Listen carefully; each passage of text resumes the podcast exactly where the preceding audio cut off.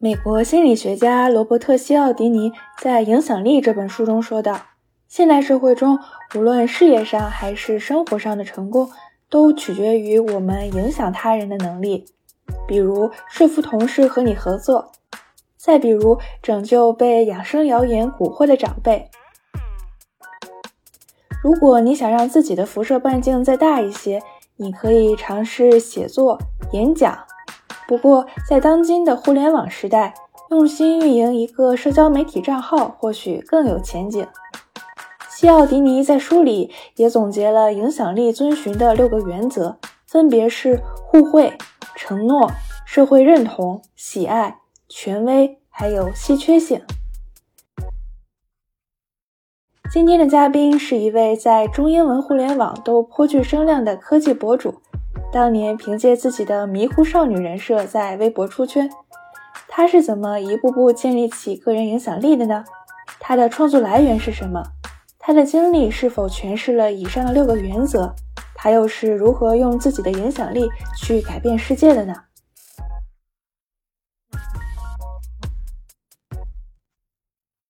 ？Hello，大家好，我是欣欣。今天的嘉宾呢是另外一位星星，我们请他来给我们打一下招呼。嗨，大家好，我也是星星。星星可以给我们做一个自我介绍吗？呃，好啊，好啊。呃，那么我的网名的全称呢就是叫甜菜星星。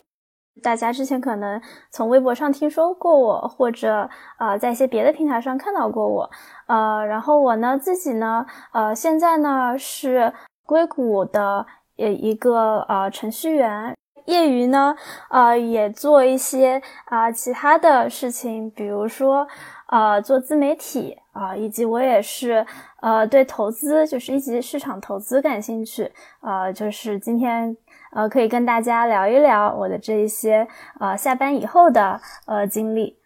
好啊，欢迎你，欣欣。我最一开始也是在微博上看到了你的那篇文章。就是我是如何走上程序员这条不归路的，嗯，看了那个文章之后，发现你应该是很小的时候就接触编程了，对吧？啊，是的，是的，我在小学的时候，呃，人生第一次接触到编程。哦，哎，那当时是一个什么样的契机呢？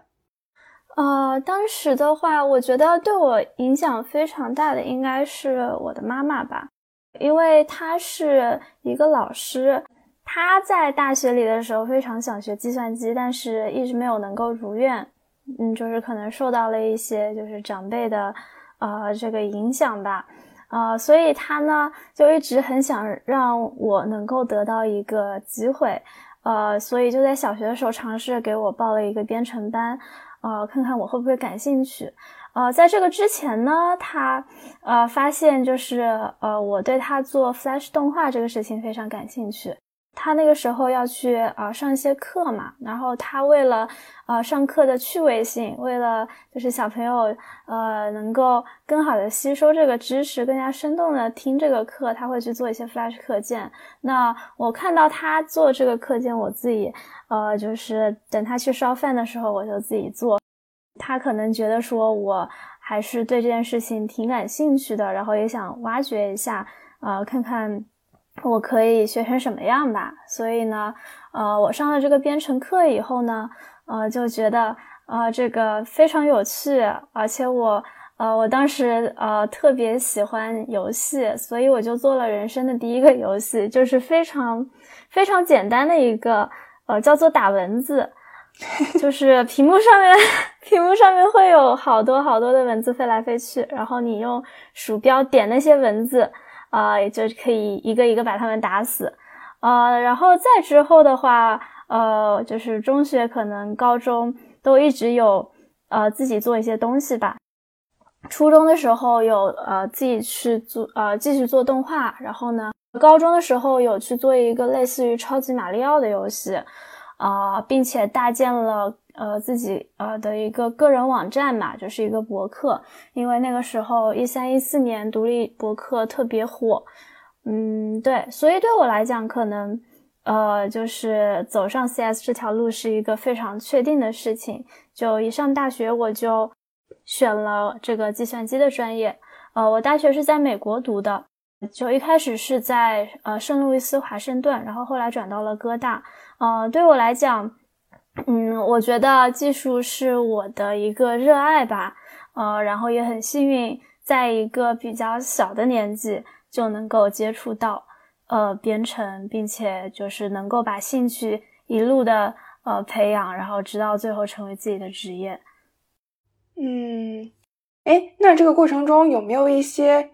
正反馈激励你一直在这条路上探索下去？呃，我觉得正反馈还是有挺多的，就是呃，小学的时候就有一些呃这种中小学生的这个电脑动画、电脑这个程序制作大赛嘛。然后我就会把自己一些稀奇古怪的想法去实现。我觉得就是小学的时候这些奖，中学的时候这些奖对我来说都是一个鼓励吧。呃，然后在上大学以后，可能大家就会觉得说啊，星星怎么之前都学过一些，嗯，然后我在大学里面，我觉得总体来讲还是学的比较快的，而且就是把东西做出来。然后包括我自己的网站，就是呃每年都有呃可能几万人的这这个浏览，然后大家都会说啊这个游戏好有趣，那我就会觉得非常有成就感。哎，那感觉你是很早的时候就找到了编程这样一个可以放飞你想象力、创造力还有表达力的一个地方啊！是是是。那你现在也是从事了和编程相关的工作，就是软件工程师。那我知道你在呃业余的时间，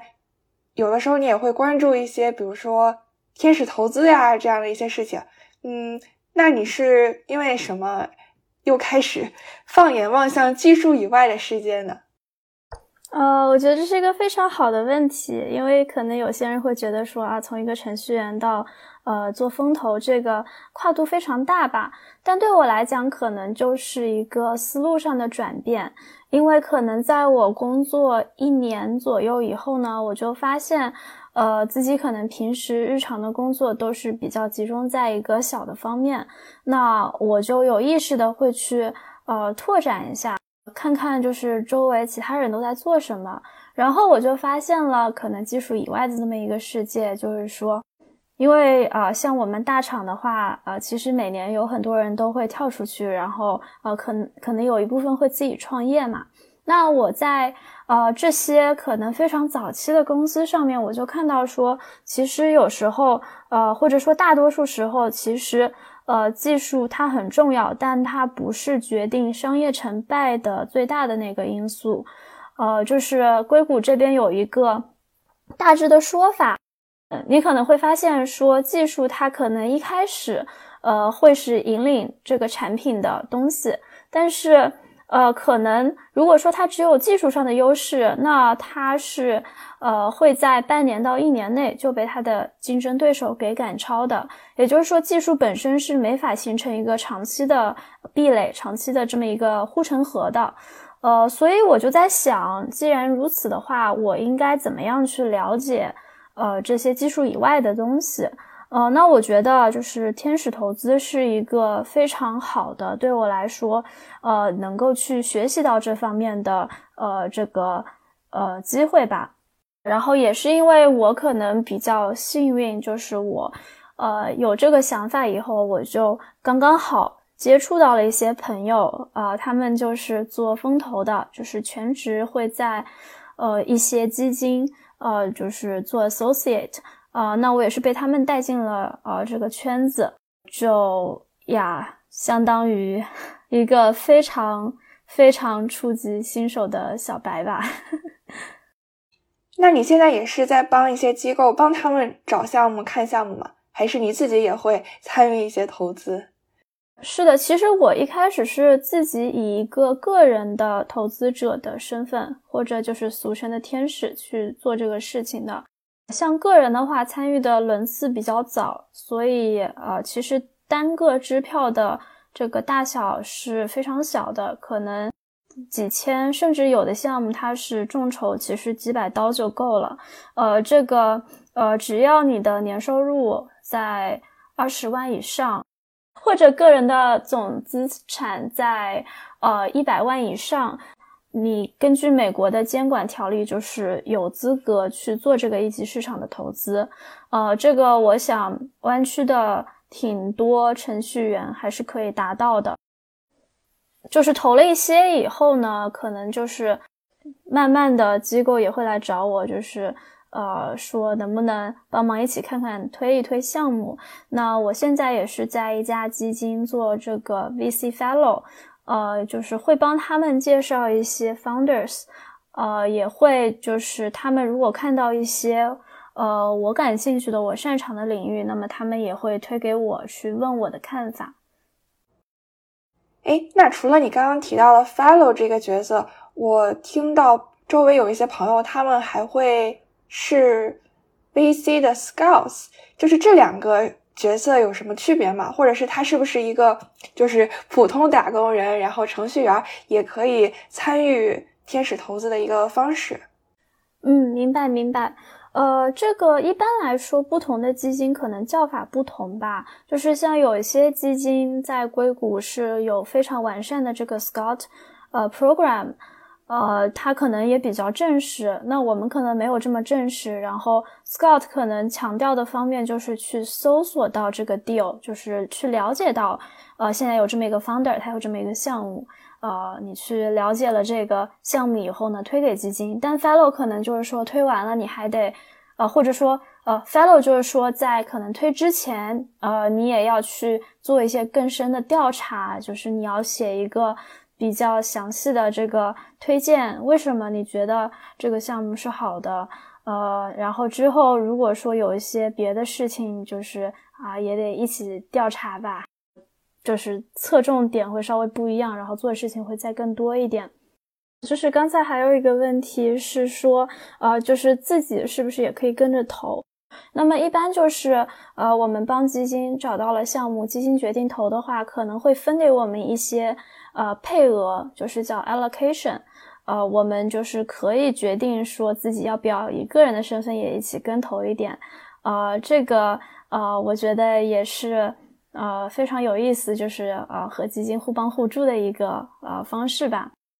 如果普通的打工人，就像你刚刚提到硅谷的很多程序员，就如果大家想参与这样的一个呃天使投资的话，那是不是可以去申请成为风投机构的呃 fellows 这样的一个角色？就这个是会对大众开放的吗？啊，那么关于打工人就是怎么参与？呃，我觉得其实可以从身边，就是呃，可能大厂的朋友，呃，平时就是多 network，呃，多多跟大家保持联系，呃，这样可能会认识到一些 founders。然后这些风投基金的这个 fellows，呃，这些其实一般都是邀请制的，然后也会有一些是公开，呃，在网上招聘的，就招人，除了。就是可能多多呃去呃社交扩展圈子以外呢，也可以呃在网上搜集一下相关的这个呃招人信息，以及我觉得其实还有一个非常可行的方式，就是你去写一些行业分析，一些就是呃对于你热爱的某个领域的呃这个报告。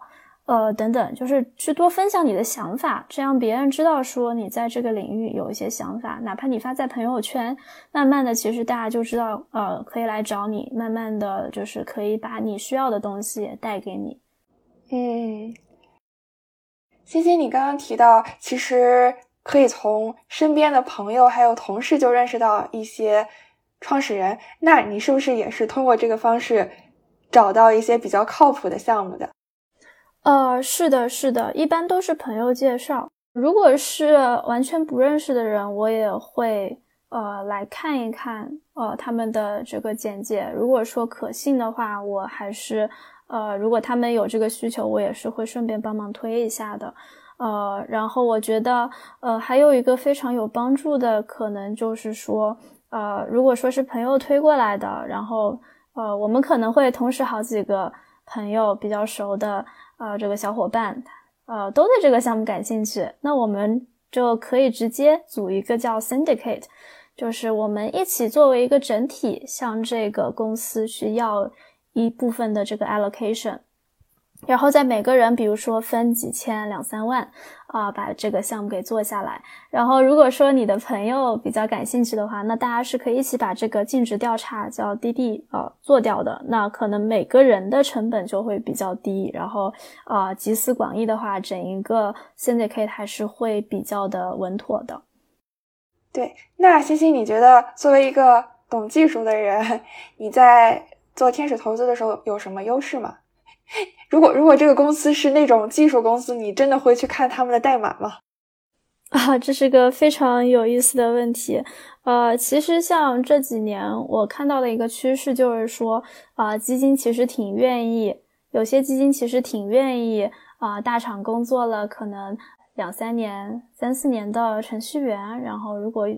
愿意去啊，在职业上做一个转变的话，啊，就是呃，可以。啊，有有这么个机会，那么为什么他们会去找呃技术背景的呃朋友来培养呢？就是可能因为这个其中还是会有一些优势吧。呃，比如说，首先我们可能看一个项目的时候，比起非技术的人，可能他们会更加的清楚，就是呃某一个用到的技术它的可能性、呃可行性、它的应用价值，还有它的成本，那样这样就可以帮助基金做更好的决策。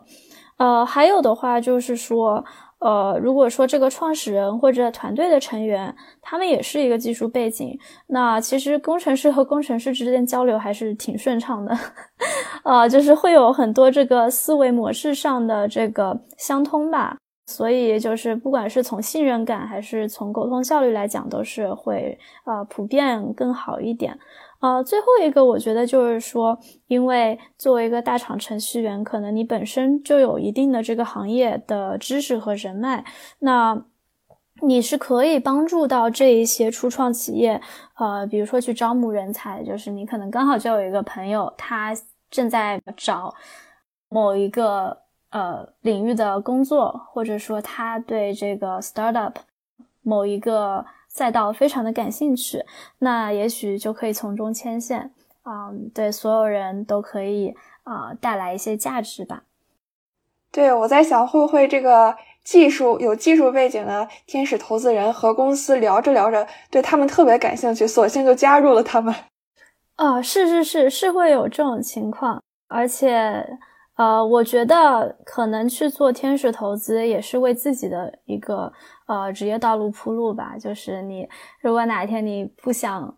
这个继续在大厂了，或者呃你想去尝试点新的东西的话，那你 其实加入其中自己投过的一个公司也不错啦。因为可能作为一个投资人，你已经知道这个公司的很多的情况，啊人你也都认识，那可能。啊，对自己来说也会是一个不错的工作的机会。嗯，哎，那欣欣，你目前有遇到过什么特别有意思的创业者吗？我觉得有非常多的有趣的故事吧。就我不方便分享具体的这个公司的名字，但是我可以呃讲一讲，就是我遇到的有趣的事情。我记得应该是去年，对这件事情是去年。就是去年我觉得非常有启发的事儿，就是我发现说现在硅谷比较流行叫做呃 build in public，就是说你在创立一个公司，特别是一个 to C 的公司，呃，你做很多事情的时候啊，你就把它发在社交媒体上面，然后用非常多这种现代的这个网络的呃手法或者技术。啊，让大家知道说你正在干什么，你为什么要建这个产品，它的这个呃具体阶段是怎么样的？那我一开始其实对这个也不以为然嘛，因为我们中国人有句话叫叫做这个酒香不怕巷子深，我觉得很多这个我看到的。某些文化背景的 founder，他们可能就是更加看重就是踏实的去做事情，他们非常的低调。他们虽然非常的厉害，但是他们不就是不会去让别人知道。但是我去年遇到的这件事情就是说，呃，可能一开始我不觉得这个有什么奇怪的，但是这个 founder 他们就是就属于特别会在网上制制造声势。呃，然后能够把大家吸引过来的那种。然后呢，我当时就是也是看到嘛，然后就稍微聊了几句，然后他们就就是非常热情的，就是邀请我去参加，呃，这个呃投投资人的一个答疑吧，就是有点类似 meeting。呃，其实说实话，第一次印象我并不是非常好，因为呃这个 meeting 一共是三十分钟，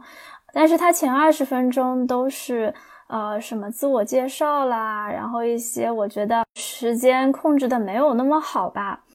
所以到第二十一分钟，也就是还剩下十分钟的时候，终于有一个投资人坐不住了，他就直接问了，他说：“那请问你们这个产品的进展怎么样？”然后就他们这个回答的非常的匆忙，就是呃那个 meeting 里面可能二十来个投资人。都抢着争先恐后的想问问题，呃，我后来呃时间一到，我因为有下一个会议，所以我就退出了。但是他们一点都没有气馁，就是而且他们就是每个星期都会公开的，就是把他们的 team meeting 公开给所有的投资人，你只要有空你就可以来。呃，就这样呢，呃，他们一连几个月就是非常的。清楚的让投资人知道他们每一个阶段都在干什么，而我投的有一些其他的公司，可能他一个月或者几个月才会发一次这个进展。那虽然我知道风投这个事情得有耐心吧，但是呃，其实有时候我们还是希望说能够呃知道、了解、学到一些东西嘛。那所以回过头来，我发现好像这个呃，building public 还是挺好的。呃，而且呢，我最早接触的、最早接触到的这个公司呢，呃，现在也已经有一定的用户了，就是他们还是在正轨上面啊，就是正叫什么蒸蒸日上吧，啊，所以我觉得这对我来讲也是一个非常有趣的、有启发的经历。对。哎，这个听上去有一点养成系的感觉，就是让每一个投资人，甚至是大众，都有了成为他们的制作人的感觉，所以可能也会对这个，嗯，初创企业会有更多的一些信心吧。是的，是的，就他们真的就是跟这个韩团的养成一样，对我觉得还挺有趣的。创业幺零幺，嗯，对。哎，那什么样的创业者会 被你劝退呢？啊，这是一个非常有意思的话题啊。就是创业者的话，我觉得，呃，首先就是他自身可能得有一个抵御个人财务风险的能力。呃，因为我是看到有很多这个创业者啊，可能比较有情怀，比较有理想，但是啊，可能自己个人牺牲了非常非常多的东西。最后却没有做成，然后还把可能周围这个家人啊朋友就是都呃拖累到很多吧。我觉得如果说时机还没有到的话，其实还是可以再多多积累一下的。呃，然后还有的可能就是条条框框限制比较多的创业者，呃，就是我不会去劝退他们，但是我会鼓励他们就是去做一些呃改变吧。呃，因为创业的世界是一个非常野蛮生长的世界，就是很多时候其实只是说要去找一个可行的方案，至于这个方案是不是课本上教过的，是不是别人已经做过的，这个呃一般是不存在的，也没有这个必要。我们也会看到有一些就是比较有这方面创始人特质的人，就他真的是可以。不管是什么样的奇怪的难题，他们都能够呃想办法去 approach。呃，我可以举个例子吧，就是比如说一些这个产品呃需要获客，我听说过的有一个中国的故事啊，就是当年有一个这个医疗相关的、生物医疗相关的企业，然后想要去打这个下沉市场。然后他们具体去做的时候，就是发现这些呃三线、四线的这个小城市，甚至是再小一点的，都可以叫小村庄了吧？就是他们呃都会有一些这个地头蛇，就是你要跟他们当地人搞好关系。呃，比如说今天呢，这个村头刚刚有一面墙叫做拼多多的这个广告，呃，你呢就要跟地头蛇去打好关系，然后你再趁这个。呃，这个月黑风高的时候，你去刷墙，你把拼多多这面墙给刷掉，刷上自己的这个广告，然后去获客。呃，就我听到这个故事的时候，震撼还挺大的。呃，因为我们平时其实做互联网产品的获获客，也只是在网上嘛，就是想办法竞价啊什么的，所以有我这个印象，这个故事的印象，我非常的深刻。对，觉得这个创业者也得有这个 street smart。对对，就真的有时候非常的野生，就是啊，真的是怎么样啊行得通就怎么样去做吧。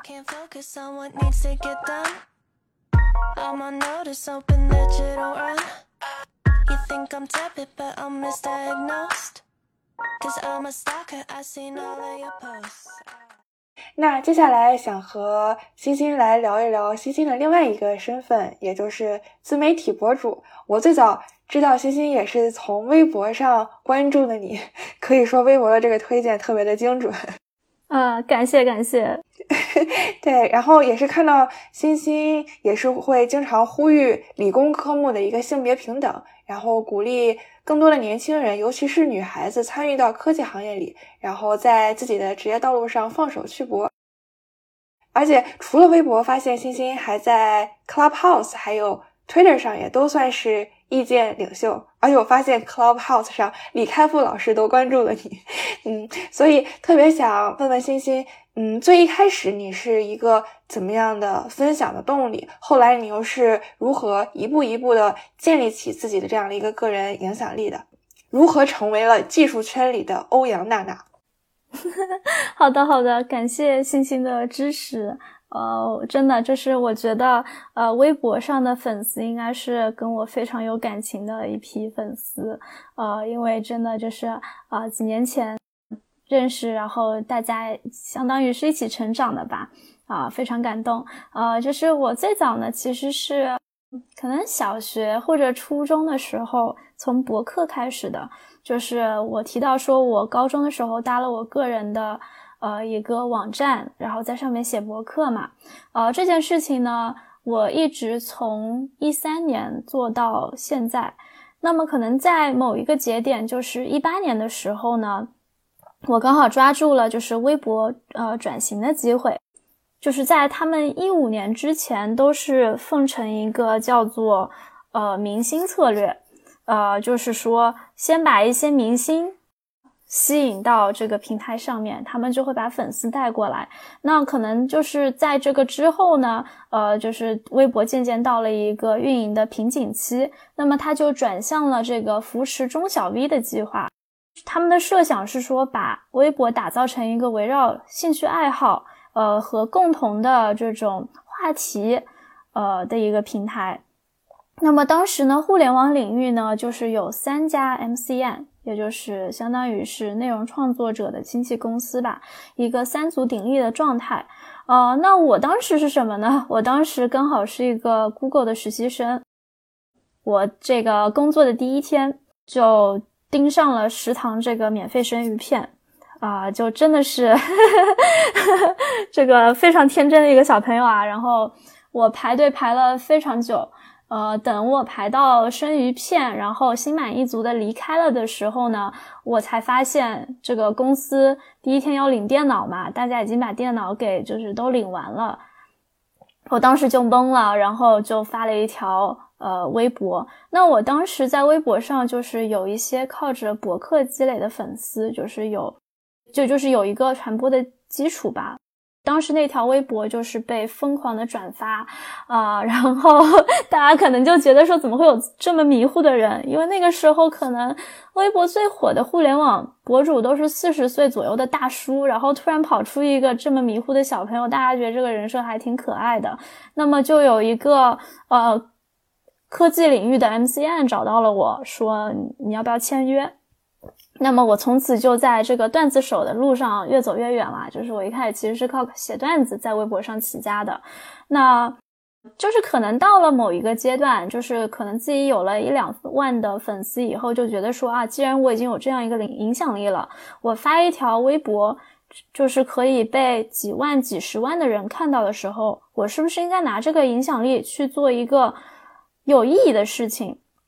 那么我呢就分享了，就是我作为女生一路上走来可能遇到的一些偏见和呃困难吧。然后呢，我呢就是想借个人的故事去鼓励更多的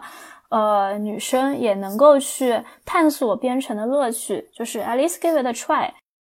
并且就是能够呃，希望能够以个人非常微薄的力量去改变可能行业这个呃比较多的偏见吧，就是一个性别的偏见。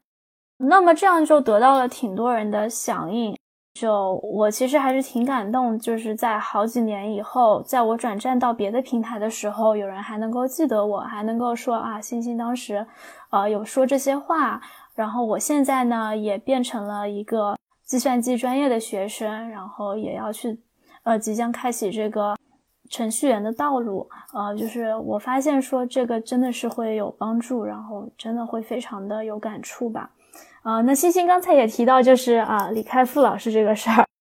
就是李开复是呃，我在 Clubhouse 上面，呃，就是有一次，呃，他有一个呃活动，就是。给大家最后留了一点问答的时间的时候呢，我就跟他有这么一个有趣的探讨。呃，我当时就问他说，因为我记得李开复他呃表示过，就是自己一直是朝着最大化个人影响力的这个方向走的。呃，所以我当时有问他说，呃，要做这件事情，就是需要怎么做？啊，那他当时也非常耐心的回答了我，大概就是说要。大概就是说要呃追随你的内心，嗯，对，就是有这么一个非常有趣的互动。那其实从 Clubhouse 我还是得到了呃一些这个自媒体方面的机会的吧，呃，就是我可能接触到了别的平台的一些呃，就是微博之外的平台的比较优秀的博主。那所以我在去年年中的时候呢，就也开始尝试制作小红书。呃，那么我现在呃也是通过几个月的时间积累到了大概五千多的粉丝啊，并且我觉得这是一个非常有趣的内容平台。呃，我也同时在做推特，呃，就是啊，在一些英文的、英文为主的这个社交平台上做一些分享，就感觉现在有一种多线作战，然后自得其乐的状态吧。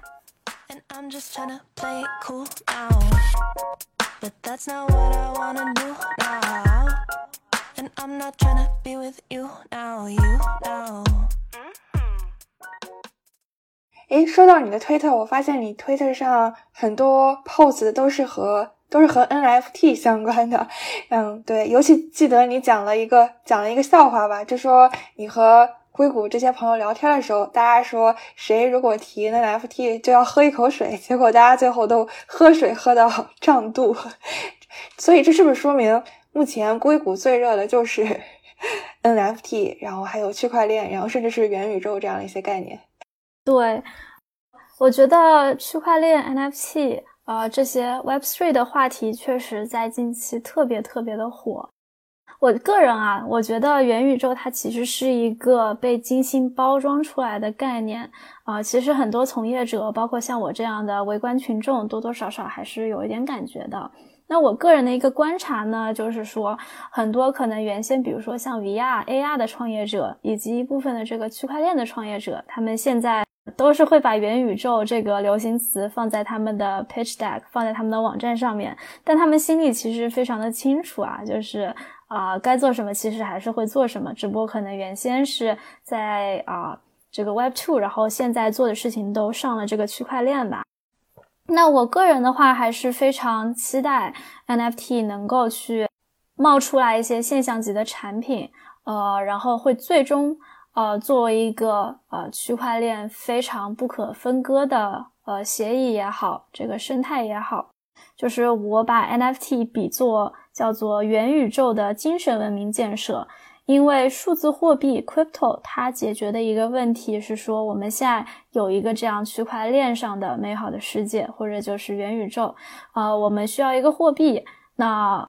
比特币还有这个以太等等等各种的数字货币就能承担这个职责。但是呢，NFT 呢，它呢，呃，你可以把它理解为就是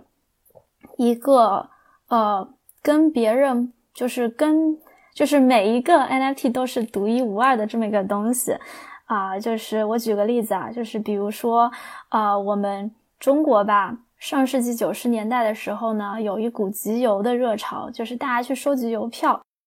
那这个邮票呢，呃，可能一套就是会被炒到非常非常高的价格，然后大家觉得这个事情，这个邮票是有价值的啊，非常好的一个收藏品。啊，那可能对于我们九零后成长起来最熟悉的，可能就是说那个小浣熊里面的那个卡片，就是小时候吃零食就会去啊集那些东西。呃，我觉得其实这些东西本质都是一样的，就是说这么一个，就是每个都不一样的物件，然后大家认为说这个东西有价值，它代表了某一种可能啊卡片它的物理存在以上的东西。那么 NFT 呢？呃，也是这样一个东西，只不过它现在不是一张实实在在的卡，而是在区块链上的一串这个呃存呃记录下来的数据。呃，那么它现在呢，呃，还处于一个非常早期的状态，呃，市场极度的不透明，极度的混乱，呃，有非常非常多的乱象，但是最终它是一定会出一些比较有用的呃这个呃产品的。而且呢，呃，我们已经看到，比如说像无聊猿这样的呃 NFT 系列，呃，是有整一个文化，呃，整一个这个艺术还有潮流结合的东西在里面的啊。所以就是回到那句话，我觉得 NFT 是元宇宙的精神文明建设。然后我也非常期待未来更多的玩法。嗯，对我还看到你在 Twitter 上会和一些插画家。一些比较小众的艺术家互动，所以你会 帮助他们把自己的作品上链吗？这个是个很好的问题吧，就是呃，我觉得玩 NFT 可能呃跟以前的很多东西都不太一样，呃，就是呃 NFT 呃比较强调的是一个社区，就是说呃一帮人能够一起去玩这个东西，呃，那所以说其实如果说一个作品它光是一个呃艺术品，我可能就不会去为它买单。呃，我自己在现实当中也没有收藏艺术品的这个习惯。呃，但是如果说我发现买这个 NFT，我就可以加入一个社区。呃，这个 NFT 相当于是一张会员卡，然后我可以认识很多的朋友，我甚至有很多这个会员卡的权益的话，那我可能就会去买这个东西。嗯，那我自己的话呢，我是会把一些好的项目推荐给我的粉丝的。就如果说是呃付费的推广，我也是会告诉大家，然后是会让大家自己去判断的。嗯，对，星星，你之前还提到你对元宇宙土地非常的关注，是吗？啊，是是。呃，首先我对于 NFT 这个市场总体的其中一个理解，就是说现在可能是呃个人小团队的最后一波入场的时机，就是最后一波能够在这个生态上面卡到一个位置的时机。呃，从现在往后呢，呃，基本上就是会都会是一些大机构，然后大团队入场。呃，那他们做的事情也会相对的来说比较 heavy，资金上还有时间上投入都会比较 heavy。就是我指的 heavy，呃，相对的可能就是比如说像一些头像类的项目，呃，就他们的周期非常的短，roadmap 也相对来说非常的简单。我们也是看到，可能去年下半年随着 NFT 火起来，啊，就是有非常多这种鱼龙混杂的情况，呃，那往后的话呢，就是机构必来，呃，这些机构大团队必然是会带来一些市场的规规范化，呃，同时他们也会去做一些可能呃个人小团队没法去做的事情，呃，比如说一些比较大的游戏，呃，那我为什么会看好元宇宙土地这种项目呢？呃，因为我觉得很多项目可能它是一个，呃，就是自下，呃，就是自上而下的建设的方式，就是比如说他会先推出一个头像，然后说啊，我们要去造一个元宇宙，然后这个头像是我们在这个元宇宙里面的相当于一个啊个人的啊这个啊头像这个装扮，呃，然后呢，他呢这个。卖了这个头像以后呢，他呢再去做他所谓的元宇宙，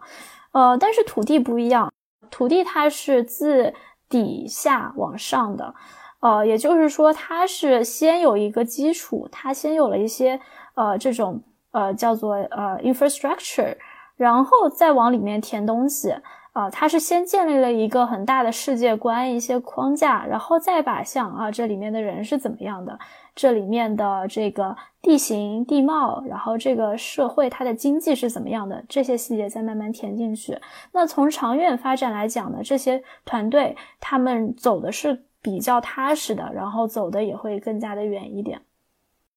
然后我觉得，就是土地的话，它呃，其实跟现实当中的土地还是有一些共通之处的。呃，比如说土地，它首先是一种资源吧。比如说，为什么你会愿意在比较发达的这个城市周围买房买地，而不是去比如说新疆的戈壁滩？它其实其实就是一个自然资源还有这个社会资源呃丰富的呃，就是丰富程度的这么一个概念。啊，那么可能还有一个就是说，土地是可以被开发和利用的，就是一块土地，它呃可以造房子，它可以去干很多的事情，这些都是一个非常好的想象空间。啊，那这些东西加起来，我觉得呃，其实元宇宙的土地它的价值可能更加类似于说是一个游戏，一个呃模拟呃真实社会呃真实这个。啊，真实世界的呃这么一个桥梁吧。你刚刚讲到这个元宇宙土地的它的一个社会社会价值，我突然想到了前段时间林俊杰不是也在元宇宙里面开发了一块自己的地皮嘛，然后还邀请大家来做他的邻居。我在想，不管怎么说，他邻居的那几块地应该是一个很好的广告位了。啊，是呀，是呀。啊，不过我觉得房子能够买在林俊杰身边，可能本身也不太简单吧。哎，那你以后会在元宇宙里面建一个甜心屋吗？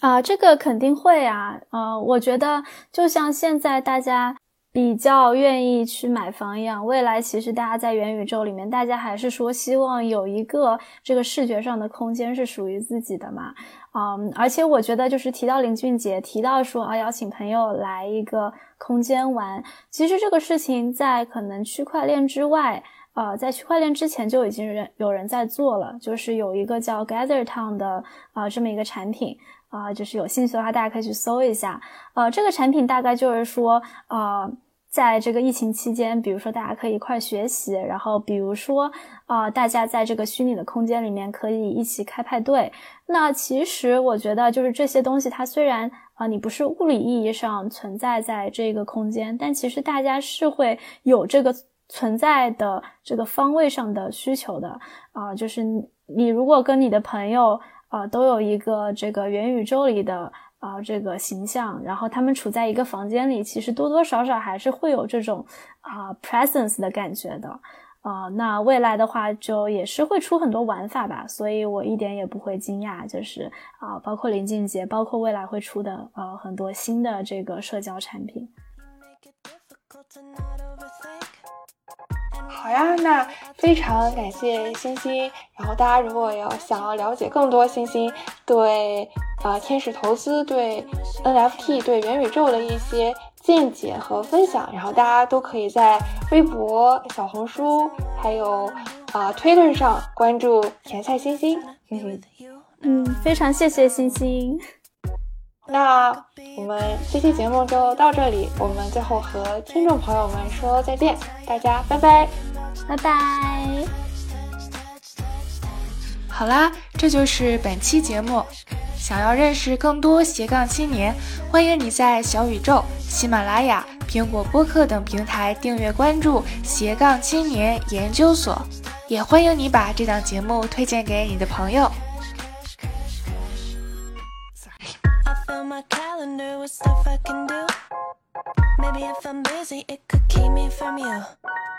And I'm pretending you ain't been on my mind. But I took an interest in the things that you like. Ah,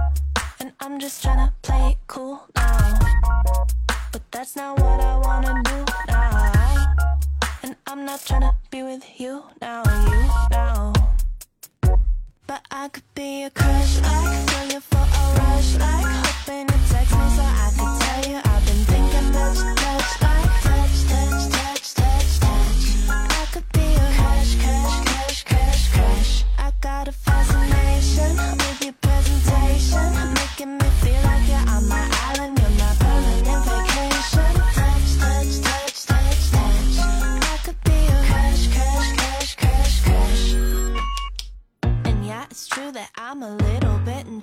right. But can you blame me when you keep me on the fence like? And I've been waiting, hoping that you'd wanna text like. Text like. That's what I was born to do. And yeah, it's true that I'm a little bit intense, right? But can you blame me when you keep me on the fence like? And I've been waiting, hoping that you'd wanna text like. Text like. Ugh. And I'm just trying to play cool now. But that's not what I wanna do now. And I'm not trying to be with you now, you now.